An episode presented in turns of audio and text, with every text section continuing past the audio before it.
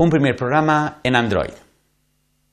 El objetivo de este objeto de aprendizaje es describir los diferentes ficheros creados automáticamente en un nuevo proyecto Android, tener una primera eh, toma de contacto con la programación en Android y eh, resaltar la diferenciación que se hace en el sistema Android entre el contenido, el diseño y el código. ¿Eh? Cuando creamos un nuevo proyecto en Android, simplemente yendo a File, New, Android Project, indicando por supuesto los parámetros iniciales del nombre del proyecto y otros parámetros que nos piden, este ya está listo para ser ejecutado. El resultado tiene el siguiente aspecto. Es un programa que simplemente nos muestra en pantalla Hello World y el nombre de la actividad que hemos elegido por defecto, en este caso la actividad Hola Mundo.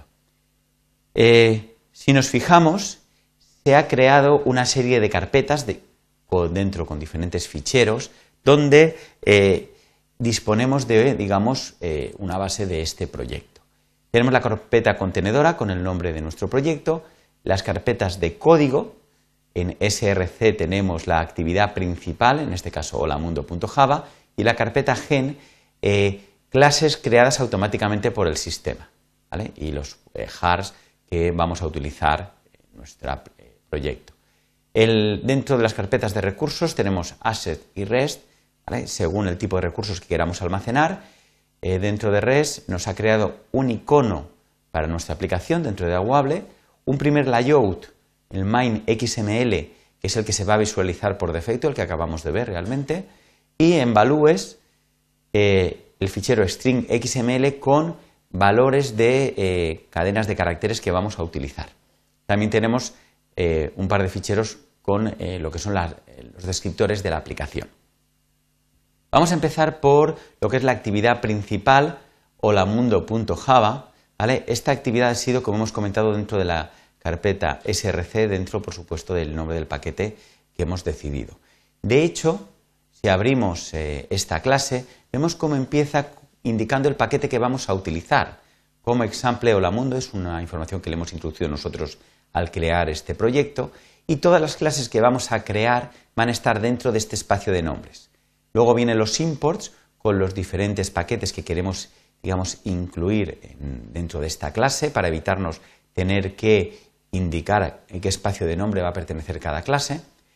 Y luego ya eh, comenzamos creando la clase Hola Mundo, que como vemos va a extender una activity, una actividad. Una actividad es el elemento básico de todo interfaz de usuario en Android. Es lo que es, digamos, una pantalla de la aplicación. Más adelante iremos creando nuevas eh, actividades a medida que vayamos creando nuevas pantallas en nuestra aplicación. Eh, para crear esta nueva clase solamente vamos a sobreescribir el método onCreate que ya existía en la clase Activity. Eh, este método se utiliza para inicializar lo que es la actividad, en nuestro caso para crear lo que es el interfaz de usuario. Cuando se sobreescribe un método, en primer lugar siempre resulta conveniente llamar al mismo método, digamos, de nuestro padre eh, que hemos heredado. Se utiliza mediante la palabra reservada super. Y exactamente el mismo método que nosotros acabamos de definir y pasándole los mismos parámetros. La línea realmente interesante para la cual hemos creado esta actividad es la siguiente. Set Content View, donde indicamos al sistema cuál es la vista que queremos que sea utilizada para mostrar nuestra actividad. Toda actividad siempre tiene que tener una vista asociada que va a utilizarse como interfaz de usuario. En nuestro ejemplo, bueno, realmente en, eh, lo que se ha creado automáticamente pues, al crear este nuevo proyecto, eh, vamos a utilizar la vista creada en recursos dentro de layout, exactamente el layout main que veremos a continuación.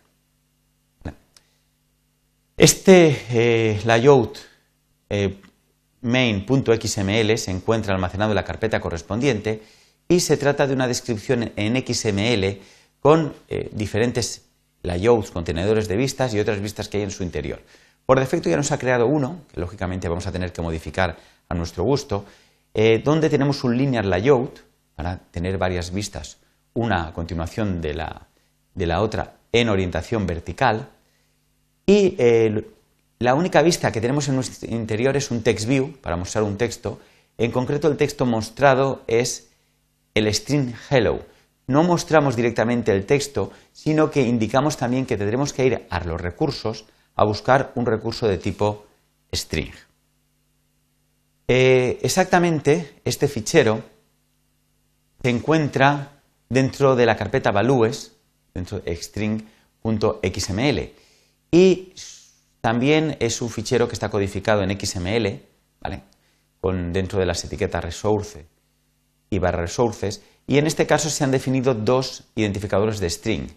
El hello, que es el que realmente vamos a mostrar en nuestro layout, que recordad que tenía hello world Hola Mundo, por eso se muestra esta información, y eh, el nombre de nuestra aplicación, que hemos decidido, cuando esto nos lo han preguntado al principio al crear la actividad, hemos decidido que se llame Hola Mundo. Esto va a permitir hacer una separación entre el código y el contenido y además eh, va a facilitar lo que es la traducción de las aplicaciones, como veremos en otros objetos de aprendizaje. Mm, todo eh, recurso, realmente todo eh, fichero introducido dentro de la carpeta res y por lo tanto considerado como recurso, va a poder ser accedido desde nuestro código Java eh, utilizando un identificador específico de recurso. Esto se consigue, digamos, unir el mundo de los recursos con el mundo Java por medio de una clase especial que es la clase R. De hecho, cuando hemos creado nuestra primera actividad hemos utilizado el método setContentView y hemos utilizado la clase R para indicar que queríamos eh, visualizar el eh, layout main.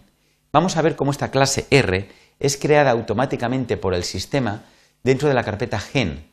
Esta sería la clase r.java.